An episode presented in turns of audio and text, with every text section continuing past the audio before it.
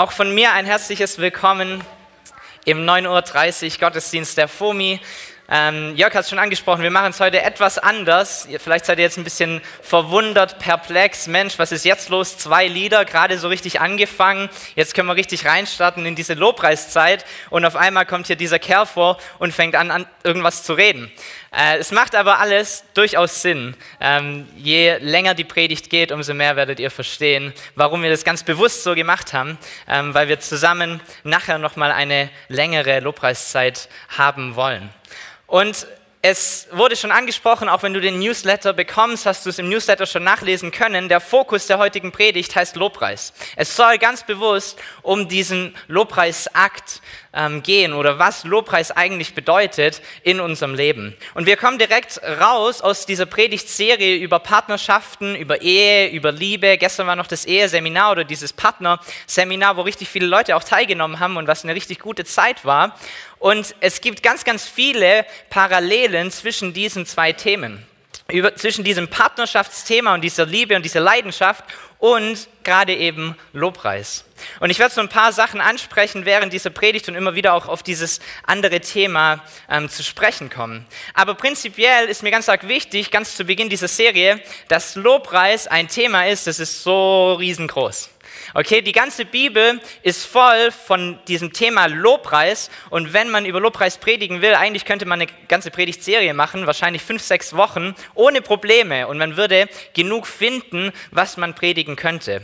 Das kann ich und will ich heute ganz bestimmt nicht tun in einer halben Stunde, aber ich will ein paar Dinge rausgreifen, die mir wichtig sind oder die meiner Meinung nach auch wichtig sind für diese Gemeinde, ähm, und will die heute ansprechen. Okay, also nimm's mir nicht übel, wenn ich ein paar Teile nicht anspreche und hört nicht auf zuzuhören, weil er denkt, Mensch, aber jetzt hat er das ja gar nicht gesagt, sondern es geht heute um ein paar Aspekte von Lobpreis. Ich kann mit Sicherheit nicht alles abdecken.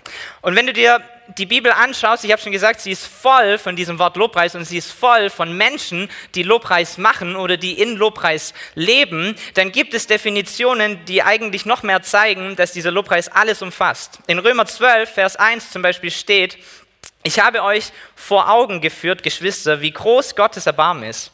Die einzige angemessene Antwort darauf ist die, dass ihr euch mit eurem ganzen Leben Gott zur Verfügung stellt und euch ihm als lebendiges und heiliges Opfer darbringt, an dem er Freude hat. Das ist der wahre Gottesdienst und dazu fordere ich euch auf. Das ist der wahre Lobpreis und dazu fordere ich euch auf. Lobpreis und Gottesdienst kannst du hier austauschen, wenn du willst. Bedeutet das Gleiche. Das heißt, Lobpreis heißt alles. Lobpreis ist mehr als Lieder singen, Lobpreis ist mehr als eine gemeinsame Zeit, die wir hier haben zu Beginn des Gottesdienstes, sondern Lobpreis ist ein Lebensstil. Lobpreis ist eine Kultur. Und Lobpreis, genau so eine Art von Lobpreis, wie sie hier in Römer 12 beschrieben wird, nämlich, dass Leute erkennen, wer Jesus ist, was er für sie getan hat, dieses Opfer annehmen und in Antwort darauf ihr ganzes Leben hingeben und sagen, Herr, ich will für dich leben. Das ist eine Kultur, die würde ich lieben, wenn wir sie mehr und mehr sehen in dieser Gemeinde. Die würde ich lieben, wenn ich sie mehr und mehr sehen würde in meinem Herzen, in meinem Leben. Das ist unsere wahre Antwort. Das ist unser wahrer Lobpreis. Okay? Aber wenn du dir das anschaust, kannst du jetzt theoretisch in dieser Predigt, wenn es um Lobpreis geht, über alles predigen. Was machst du so den ganzen lieben langen Tag? Du gehst irgendwie zur Arbeit und du hast Zeit mit Familie und du machst verschiedene Dinge, Hobbys, was auch immer. Hey, und all das ist Lobpreis. All das kann Lobpreis sein und all das kann genauso gut kein Lobpreis sein. Es liegt an dir, wie du dein Leben führst. Und so ist dieses Thema so unglaublich umfangreich und deshalb will ich in dieser Predigt eigentlich darauf aus oder darüber predigen, über diesen gemeinsamen Teil, diesen gemeinsamen Akt des Lobpreises, den wir ja auch eigentlich jeden Sonntag zusammen im Gottesdienst haben. Und das ist ein Thema, das uns wahnsinnig am Herzen liegt, das der, der Gemeindeleitung am Herzen liegt, wo man sich auch immer wieder drüber unterhält irgendwie. Hey, Lobpreis ist so, so wichtig für uns alle als Gemeinschaft, wenn wir zusammenkommen, aber auch für den Individuellen, weil du im Lobpreis so, so viel erleben kannst, so, so viel erfahren kannst und so, so viel auch mitnehmen kannst. Und in, in der Bibel stehen im Endeffekt ähm, sechs Worte, die quasi gleichzusetzen sind mit Lobpreis und Anbetung. die immer und immer und immer und immer wieder vorkommen. Das sind drei hebräische und drei griechische, ganz witzig eigentlich, also drei Altes Testament, drei Neues Testament, die diesen Akt des Lobpreises und der Anbetung beschreiben. Und ich werde jetzt nicht jedes griechische Wort und jedes hebräische Wort euch irgendwie sagen, davon da könnt ihr euch wahrscheinlich nichts kaufen. Aber was interessant ist zu sehen, ist, dass all diese sechs Worte, die Lobpreis und Anbetung beschreiben, sowohl im Alten als auch im Neuen Testament etwas mit einer körperlichen Antwort, einer körperlichen Reaktion zu tun haben. Wisst ihr, diese Worte kommen insgesamt 750, 800 Mal in der Bibel vor. Das heißt, eigentlich fast auf jeder Seite findest du dieses Wort. Und das Interessante an diesen Worten ist, dass sie mehr aussagen als Lieder singen, mehr aussagen als beten, mehr aussagen als irgendwie eine, eine, eine geistige Tat tun, sondern dass jedes einzelne dieser Worte einen körperlichen Aspekt dazu hat. Heutzutage ist es doch eher so, dass wir sagen, okay, wir setzen uns hin und wir, wir reflektieren, wie groß der Herr ist. Wir denken drüber nach, wie gut er zu uns war. Wisst ihr, der Lobpreis, den wir tun, hat ganz, ganz oft was mit unserem Verstand oder mit unserem Geist zu tun, aber ein bisschen weniger untergeordnet mit unserem Körper. Aber in der Bibel ist es ganz klar, diese Wörter sind so definiert, dass sie einen körperlichen Aspekt mit dazu haben. Sie bedeuten der, den körperlichen Aspekt im Endeffekt. Und sie gehen im Großen und Ganzen, diese sechs Wörter gehen in zwei Richtungen. Die eine Richtung heißt, ich falle auf die Knie. Ich falle auf mein Angesicht vor Gott und ich erkenne, wie unglaublich groß er ist. Ich erkenne seine Allmacht, ich erkenne seine Heiligkeit, ich erkenne seine Stärke, seine Größe und ich kann nicht anders, als auf die Knie zu gehen. Und zwar nicht im Geist, sondern tatsächlich auf die Knie zu gehen. Mit meinem Körper, mit allem, was ich bin. Und die andere Seite in die es geht, in die die andere Hälfte der, der Wörter geht, ist, ich bin so unglaublich dankbar und ich bin fröhlich, dass ich so einen Retter habe, der mich errettet hat, der mich erwählt hat, der mich verändert hat und ich kann nicht anders als zu feiern, als zu klatschen, als zu tanzen, als mich zu bewegen, als die Hände zu heben, als in Anbetung und in, in Anfeuerung vor ihn zu kommen und ihn zu preisen. Hey, das sind die zwei Richtungen, die uns die Bibel vorgibt, okay? Das ist nicht irgendein Humbug, das ist nicht irgendwie, ähm, ja gut, das macht man halt hier in dieser Gemeinde so, dass der eine oder andere den, die Arme hebt und vielleicht mal klatscht oder dass der eine oder andere mal auf die Knie fällt. Nein, das ist biblisch. Das steht tatsächlich so in der Bibel drin. Wenn du dir diese Worte anschaust, dann meint die Bibel genau das mit Lobpreis. Und warum ist es so? Warum hat unser Lobpreis diesen körperlichen Aspekt? Was bringt uns dieser körperliche Aspekt? Muss man den irgendwie machen? Wenn man ihn nicht macht, ist man dann nicht wirklich dabei oder verpasst man was oder äh, macht man irgendwas falsch?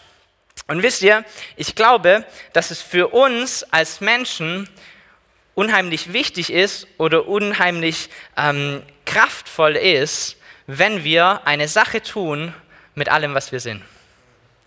Mit mehr als nur unserem Geist, mit mehr als nur unserer Seele, sondern wenn wir unseren Körper mit einbeziehen. Wisst ihr, es gibt ganze ähm, Gemeinschaften und Leute, die unterwegs sind, die Meditation machen oder die sonstige irgendwelche Übungen machen, um was zu tun, um Körper, Seele und Geist in Einklang zu bringen, oder? Das ist doch so ein Ding, was ganz, ganz viele wollen. Und warum? Weil sie sich davon etwas unglaublich Kraftvolles und Erfrischendes und Wertvolles vorstellen, oder? Und wisst ihr, wenn wir als Christen mit unserem Körper, mit unserem Geist und mit unserer Seele in Einklang sind und wir alle, alle diese Teile von uns sagen, jawohl, ich will jetzt anbeten, jawohl, ich will jetzt anerkennen, wie groß dieser Gott ist, dann ist es was Unglaubliches, Kraftvolles. Wir haben ein ähnliches Bild in der Taufe, oder? Taufe als Symbol. Taufe, du gehst in dieses Wasser hinein und du tauchst unter und du stirbst zu dir selber, du ähm, erkennst an, dass du Gott brauchst, dass du Jesus brauchst, du nimmst sein Opfer aus, du tauchst unter, du, du stirbst zu dir selbst und du kommst wieder raus aus diesem Wasser und du hast neues Leben durch Jesus, der dir neues Leben gibt. Das ist ein unglaublich schönes Symbol. Und es ist ein unglaublich kraftvoller Akt, den du tun kannst. Warum? Weil dein Geist und deine Seele und dein Körper alle genau das Gleiche tun.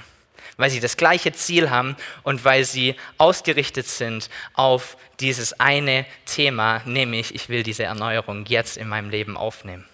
Wisst ihr, das Wasser bei der Taufe ist nicht heilig. Es gibt andere Gemeinden, die daran glauben, dass Wasser heilig sein kann. Wir glauben es nicht. Dieser Akt der Taufe ist auch nicht heilig. Aber dein Körper symbolisiert und tut etwas, was in deinem Geist abgeht. Und genau deshalb, weil dein Körper als Gesamtes geschlossen ist und das Gleiche tut, ist es so ein kraftvoller Akt und so ein kraftvolles Symbol.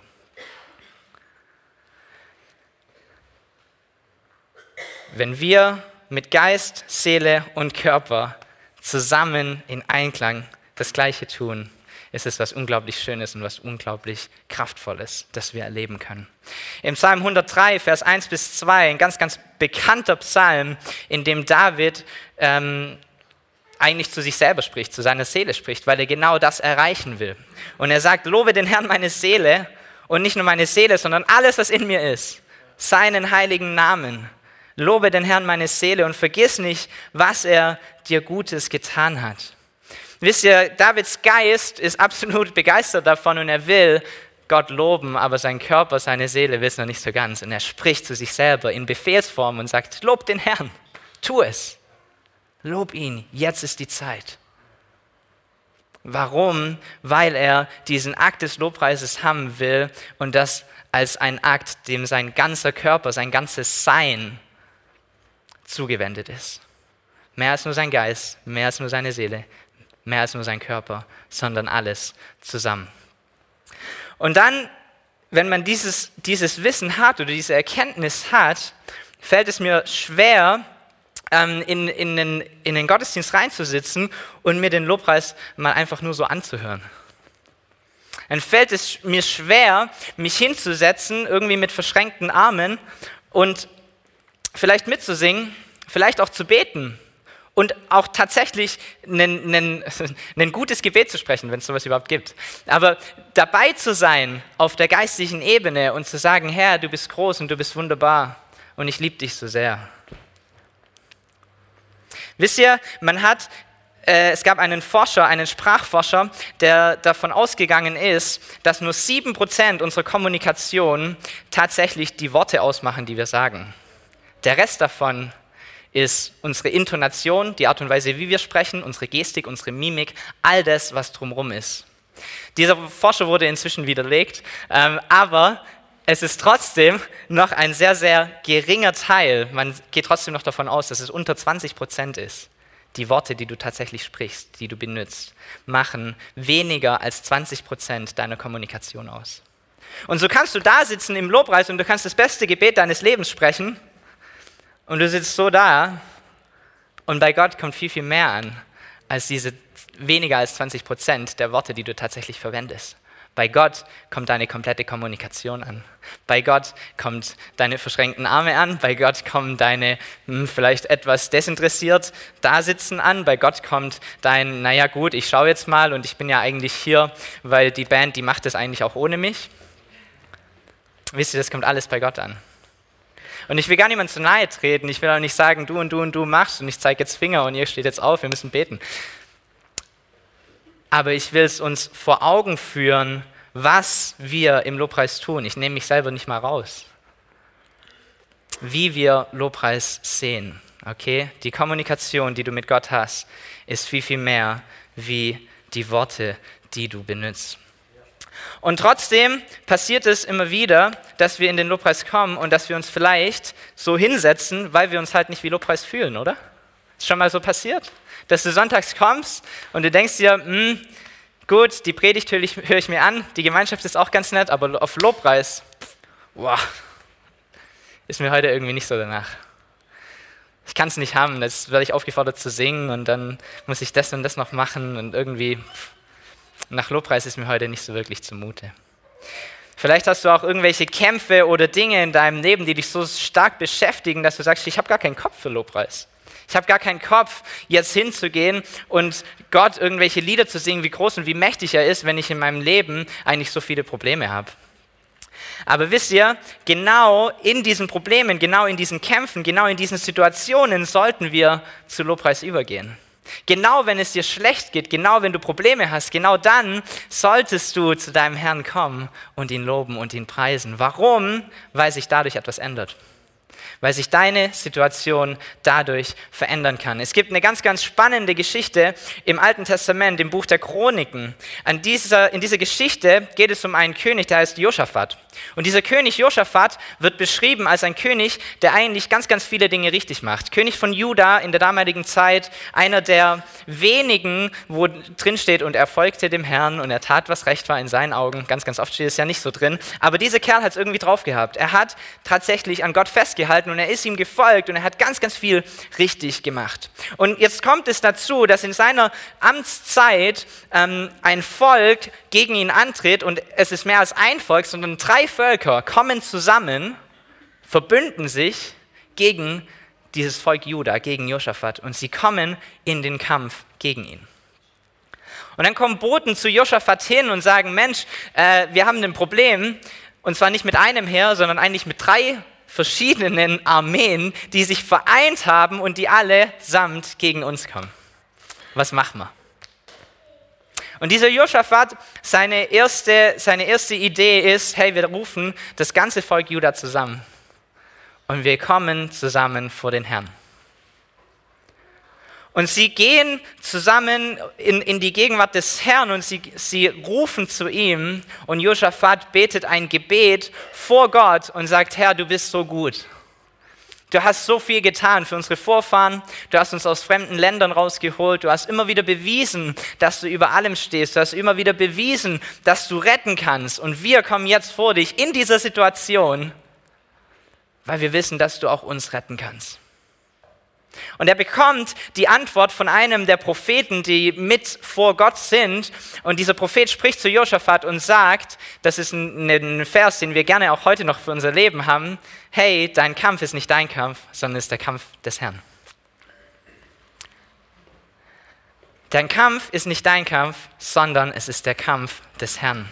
Und so geht dann das Volk am nächsten Tag los in Richtung Kriegszone, in Richtung Kampfgebiet. Es wird gesagt, es ist der Kampf des Herrn, es ist nicht dein Kampf und trotzdem schickt er seine Armee los. Cool, oder? Und er geht los in Richtung Kriegsgebiet, um auf den Gegner zu treffen, um auf den Feind zu treffen. Und dann steht in 1. Chroniken 20, Vers 20 bis 23, spricht Josaphat, hört her, Männer von Juda und Jerusalem, vertraut dem Herrn. Dann werdet ihr stark sein. Glaubt seinen Propheten und ihr werdet siegen. Nachdem er sich mit dem Volk abgesprochen hatte, stellte er die Tempelsänger in ihren geweihten Dienstländer an die Spitze des Herrn. Sie sollten den Herrn preisen mit dem Lied Dank dem Herrn, denn seine Liebe hört niemals auf. Als sie anfingen zu singen, schützte der Herr die Feinde, die ihnen entgegenrückten, in Verwirrung, sodass sie sich gegenseitig vernichteten. Dieser Heersführer, dieser König dieses Landes schickt Lobpreiser an die vorderste Front und gewinnt die Schlacht. Hammer, oder? Überlegst dir mal, irgendwie ein Krieg bricht aus und Trump sagt, hey, ich will nicht meine besten Leute, ich will nicht irgendwie die besten Waffen, ich will nicht äh, den Panzer, ich will nicht das Flugzeug, ich will nicht die Schiffe an vorderster Front. Nein, ich will Leute, die den Herrn preisen. Ein krasses Bild, oder?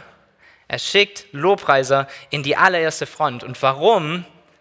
Weil er begriffen hat, dass er nicht alleine kämpft weil er begriffen hat, dass Lobpreis seine Situation verändern kann und dass Lobpreis seinen Kampf gewinnen kann.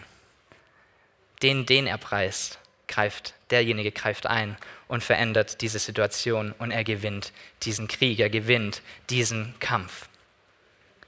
Und wisst ihr, manchmal, manchmal passiert es in unserem Leben, manchmal greift Gott ein, manchmal tut Gott etwas Außergewöhnliches, etwas Übernatürliches und er endet unsere Kämpfe, er besiegt unsere Gegner, unsere Feinde, das, was wir in unserem Leben als Probleme sehen, mit einem Schnipser, wenn wir zu ihm kommen, wenn wir ihm danken, wenn wir unseren Fokus auf ihn richten. Und manchmal passiert es nicht. Ich will es euch gar nicht vormachen, dass es jedes Mal passiert, dass du jedes Mal einfach Lobpreis machst und zack, alles ist wieder gut. Es passiert nicht jedes Mal so. Aber selbst wenn es nicht passiert, ändert es etwas, und zwar es ändert dich. Und es ändert den Fokus, den du hast in deinem Leben oder auf dein Problem. Wenn du zu ihm schaust, wird dein Problem auf einmal klein. Wenn du zu dem schaust, der über allem steht, der größer ist als alles andere, wird dein Problem auf einmal kleiner. Es ändert dich, es ändert vermutlich deine Situation, es ändert ganz bestimmt deinen Fokus. Wisst ihr, in der Bibel wird von König David ganz, ganz viel Gutes geredet. König David, ein Mann, der im, im, Alten Testament äh, ganz, ganz viel Aufmerksamkeit bekommt, der einen Großteil der Psalme geschrieben hat, der ein riesengroßer Lobpreiser war, oder? Das ist so das, was hängen bleibt, wenn man über David redet. Mensch, der hat das Herz eines Lobpreisers gehabt, der hat all diese Psalmen geschrieben, alles Lieder der Anbetung für Gott, ganz, ganz viele entstanden, weil man ihm zugehört hat, was er einfach so gesungen hat zu seinem Herrn und man hat es aufgeschrieben. Dieser Mann, wahnsinnig toller Mann, oder? Es steht geschrieben, es ist ein Mann nach Gottes Herzen. Ein Mann nach Gottes Herzen. Und wenn du dir sein Leben so anschaust, dann gibt es da mit Sicherheit ganz, ganz viel, was er richtig gemacht hat, oder? Er hat viele Dinge gut gelöst. Er hat äh, so summa summarum wahrscheinlich ein recht gutes und treues Leben geführt. Aber genauso wie er Dinge gut gemacht hat, hat er auch ein paar Dinge so richtig verbockt, oder?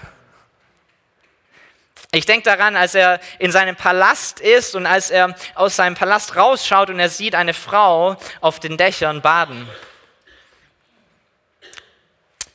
Und er schaut nicht weg, er dreht sich auch nicht weg, er geht auch nicht wieder rein, sondern er bleibt da und er schaut ihr zu, so lange, bis er nicht mehr anders kann, als diese Frau herschicken zu lassen und er schläft mit ihr, er begeht Ehebruch.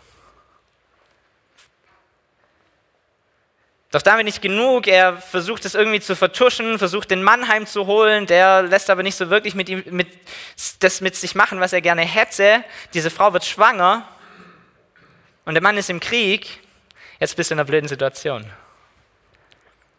Und David als König nimmt ein paar Fäden in die Hand und er organisiert so ein bisschen was und er schickt den Mann dieser Frau an die vorderste Front in seinem Heer und sagt, hey, wenn die, wenn die Gegner kommen, dann macht einen Schritt zurück. Dieser Mann soll nicht wieder zurückkommen. David begeht also Ehebruch und Mord.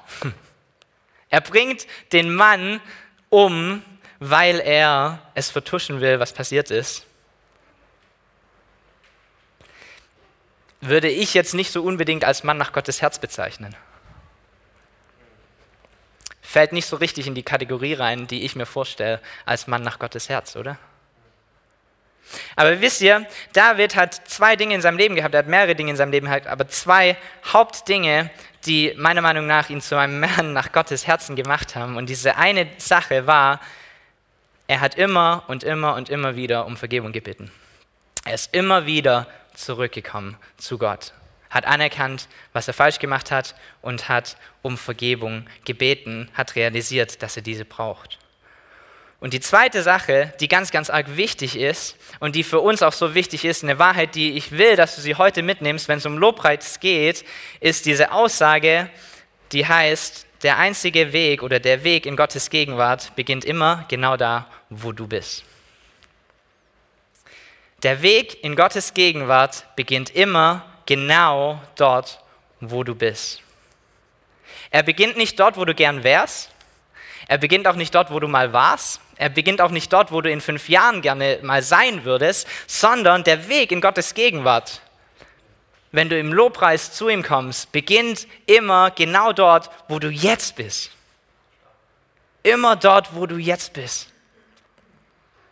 Und wisst ihr, David hat es gelebt, wahrscheinlich wie kein anderer. Wenn du dir die ganzen Psalmen anschaust, jeder zweite beginnt doch irgendwie damit, dass er erstmal sein Leid klagt, oder?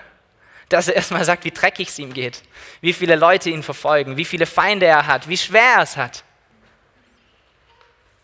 Wisst ihr, wir brauchen Gott nichts vormachen. Wir brauchen ihm nichts vortäuschen, wir brauchen ihm nichts vorspielen, wir brauchen nicht irgendein Gesicht aufsetzen, sondern der Weg in seine Gegenwart beginnt dort, wo du bist.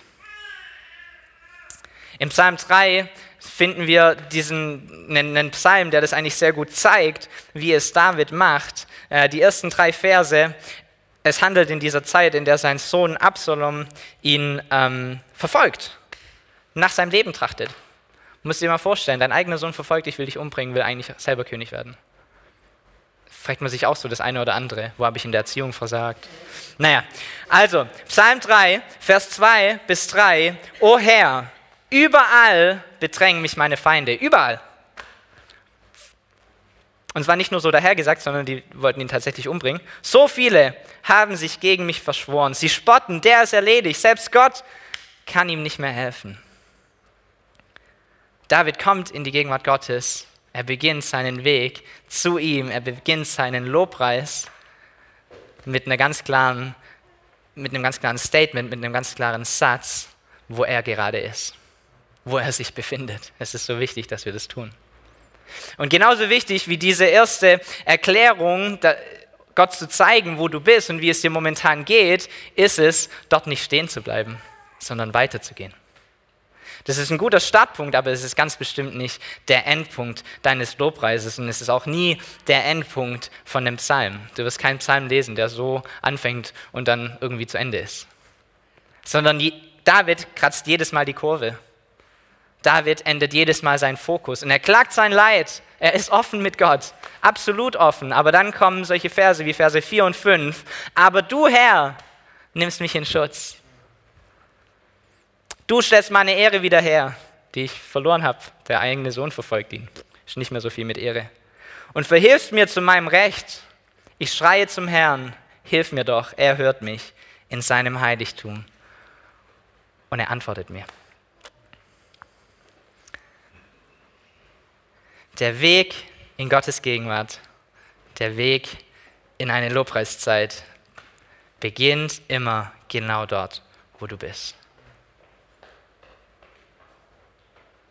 Immer genau dort, wo du bist. Und wisst ihr, Lobpreis kann so vieles tun. Lobpreis umfasst so vieles. Lobpreis kann dich verändern, kann deine Situation verändern kann Kämpfe besiegen in deinem Leben, kann Dinge aus dem Weg räumen in deinem Leben, kann die Begegnung schenken mit Gott, kann dein Herz verändern.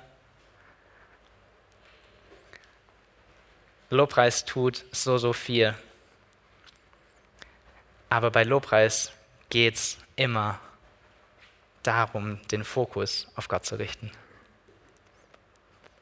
Den Fokus auf den zu richten, der über allem steht den Fokus auf den zu richten, der deine Kämpfe für dich kämpft, den Fokus auf den zu richten, der dein Herz kennt. Und das tun wir mit allem, was wir sind. Mit mehr als nur unserem Geist, mit mehr als nur unseren Worten, sondern wir können nicht anders, als aufzustehen, als zu klatschen, als auf die Knie zu fallen, als uns zu beugen, als eine Reaktion zu zeigen, als eine Einheit zu schaffen in uns selbst weil, weil es uns wichtig ist. Wir wollen zusammen reingehen in eine Lobpreiszeit, Lobpreis Teil 2. Heute haben wir es so schön aufgeteilt.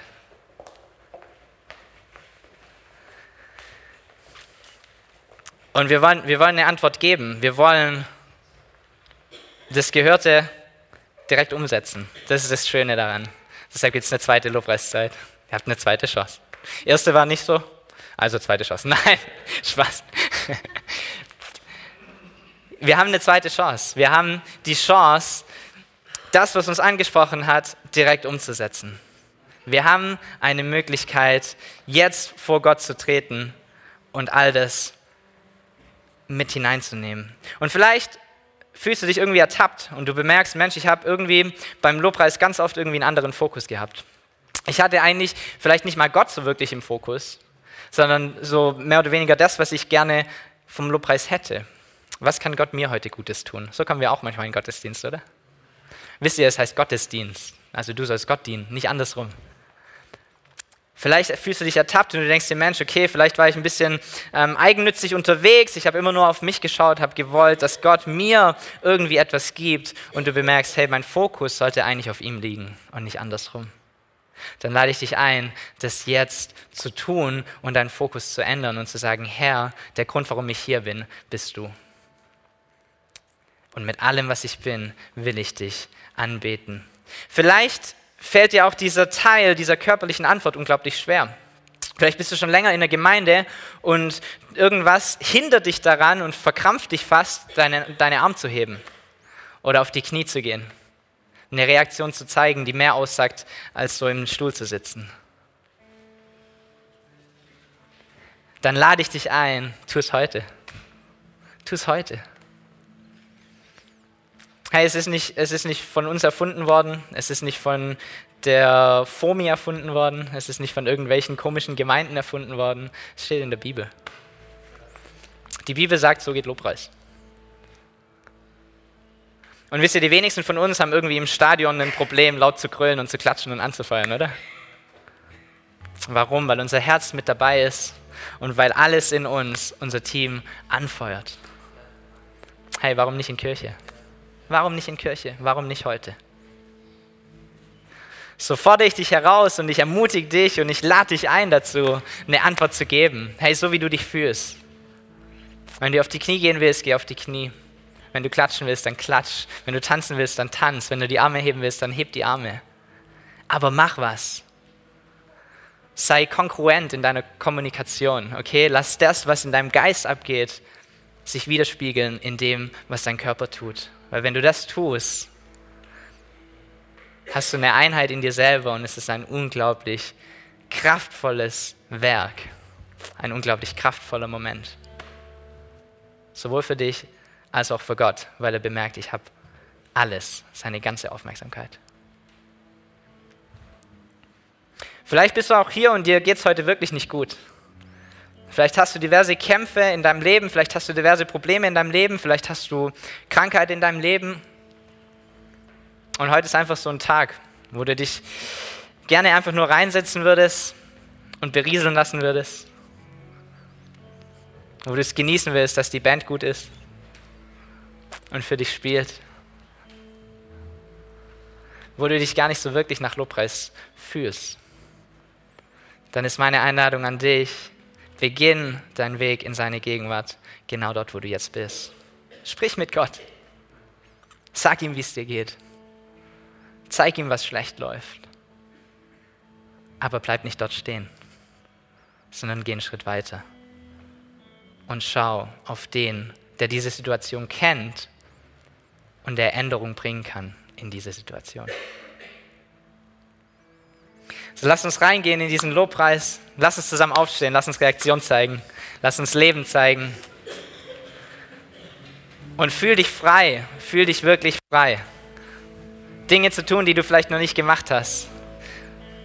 Und die Arme heben ist nicht die Antwort, okay? Auf die Knie gehen ist auch nicht die Antwort.